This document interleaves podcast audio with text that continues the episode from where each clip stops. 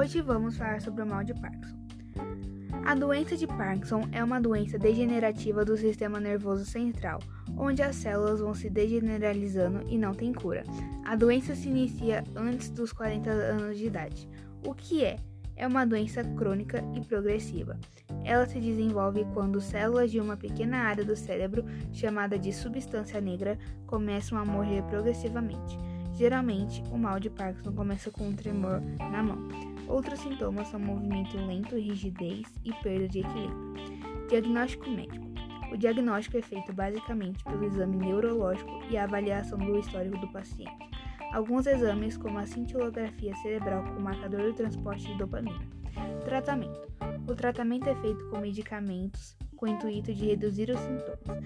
Há ainda uma cirurgia chamada de neuroestimulação profunda do encéfalo, em que os eletrodos são posicionados no cérebro estrategicamente. Como evitar a doença? Para evitar o mal de Parkinson, são atividades físicas, os alimentos antioxidantes, estímulos cerebrais e a convivência social. Quanto tempo vive uma pessoa com Parkinson? De acordo com pesquisas, em média, as pessoas com Parkinson podem esperar viver quase tanto quanto aquelas que não têm um transtorno. Embora a doença em si não seja fatal, são as complicações relacionadas que podem reduzir a expectativa de 1 a 2 anos.